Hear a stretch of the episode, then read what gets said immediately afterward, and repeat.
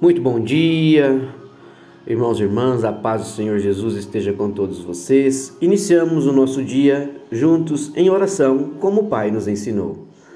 Pai nosso que estais no céu, santificado seja o vosso nome. Venha a nós o vosso reino e seja feita a vossa vontade, assim na terra como no céu. O pão nosso de cada dia nos dai hoje. Perdoai as nossas ofensas, assim como nós perdoamos a quem nos tem ofendido. E não nos deixeis cair em tentação mas livrai-nos de todo mal. Amém. Porque teu o poder, o reino e a glória para todos sempre. Louvado seja nosso Senhor Jesus Cristo, que para sempre seja louvado. Paz e bem, meus irmãos, pela honra e glória de nosso Senhor Jesus Cristo, mais um dia estamos juntos na meditação da palavra de Deus. E a palavra de hoje está no livro dos Salmos, capítulo 111, versículo, perdão, capítulo 119, versículo 11. E a palavra nos traz a seguinte reflexão: Guardei no coração a tua palavra para não pecar contra ti.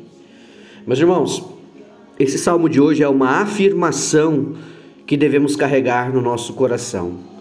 Guardei no meu coração a palavra do Senhor, para que eu não peque contra o meu Senhor. É isso mesmo, meu irmão. Guarde no seu coração a palavra de Deus para que você não peque contra o teu Senhor. Esconda esta palavra no coração, faça essa palavra transbordar para que você não peque contra o teu Senhor. Sabe qual que é o grande X da questão aqui, meus irmãos? A gente fala, né, o linguajar aqui, o X da questão, né? Na verdade, assim, nós somos inclinados a errarmos desde que começamos a dar os primeiros passos. Sabe por quê? Enquanto criança, ninguém nos ensina a fazer birra para o pai e para a mãe, ninguém nos ensina a desobedecer, ninguém nos ensinou a ser egoísta. E a criança já tem esses traços quando ela começa a conhecer o caminhar. Nós já fizemos isso enquanto crianças e ninguém nos ensinou. E por que, que ela age dessa forma? Desde os seus primeiros anos de vida? Porque o pecado é um mal invisível. O pecado é um mal invisível. E ele, sabe, ele vem é, conduzido pelo seu articulador desde cedo, buscando nos desvirtuar sabe? Ele é o mal conduzido pelo seu astuto maligno, ele nos induz, nos conduz e nos leva a, a, ao caminho do pecado desde cedo. Mesmo quando nós não queremos agir assim. Está ali do nosso lado, no nosso ouvido, ou buzinando na nossa mente: faça, faça, faça, faça, faça. E sempre é o faça o que é errado. E aí, quando Jesus entrou na nossa história, meus irmãos, na nossa vida, ele veio para nos salvar da maldição do pecado. E ele morreu na cruz, justamente para que tenhamos a salvação do pecado.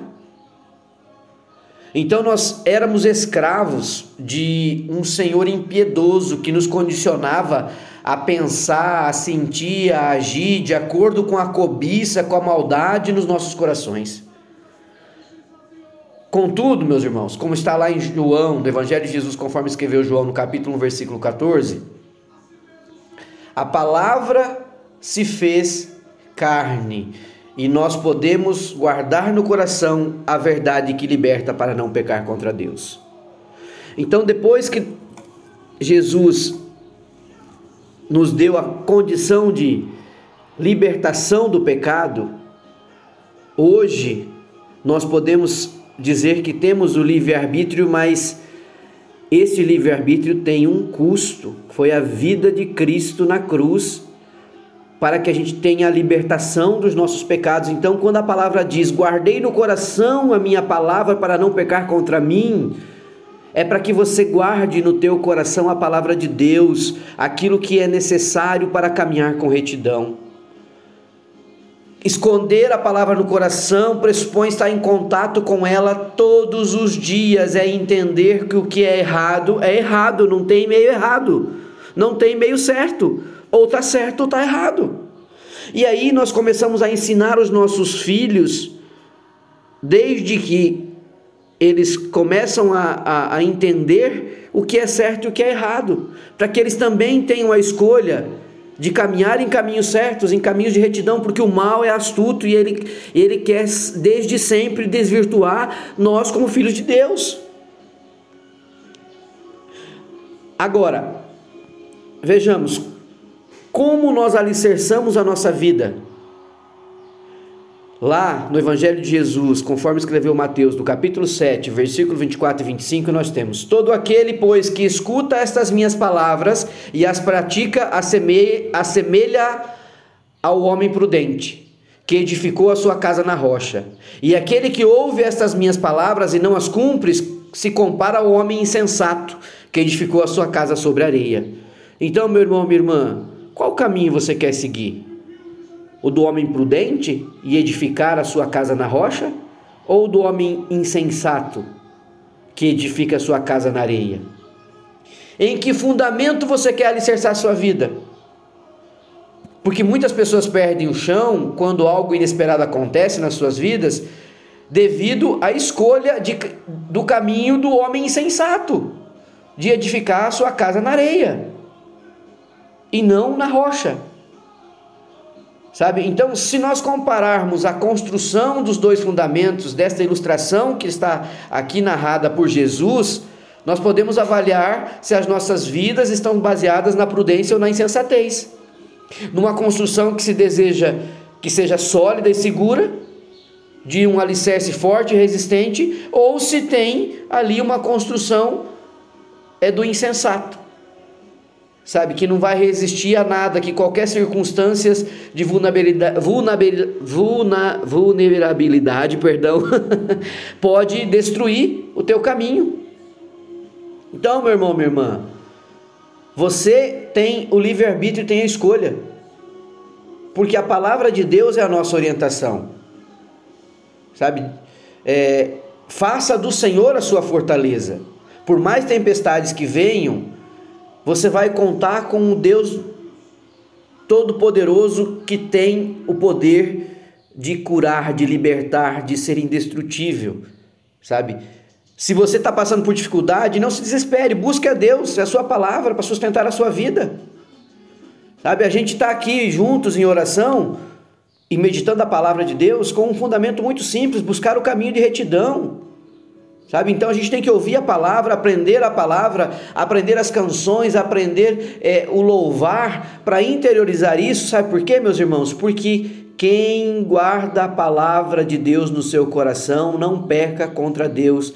E quando você peca, você primeiro tem que entender que você está fazendo isso contra você mesmo. Você está colocando a você mesmo no caminho do mal, no caminho da perca, no caminho é, que não vai te levar a construção nenhuma, muito pelo contrário, é o caminho de desconstrução. Então, medite. Medite, entenda que a tua construção tem que ser feita e edificada na rocha. E não deixe que ninguém, ninguém, de maneira nenhuma, interfira o teu relacionamento com Deus. Não haja como um homem insensato haja como homem prudente e interiorize e guarde a palavra do Senhor no seu coração. E busque a Ele, porque nós temos o Deus do impossível ali, pronto para nos estender a mão todos os dias.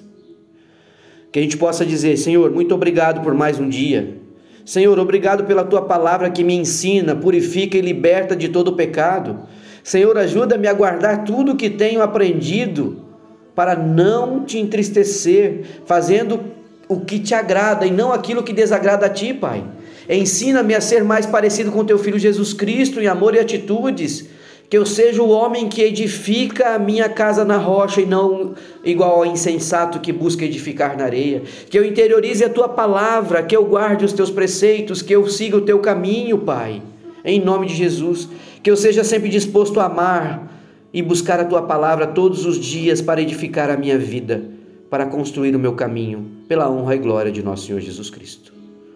Um beijo um abraço, meus irmãos. Que o Senhor os abençoe, os guarde e os livre de todo mal e mais um dia. Beijo, fiquem com Deus. Que o Senhor esteja na tua presença. Que você, acima de tudo, esteja na presença de Deus em mais um dia. Fiquem com Deus.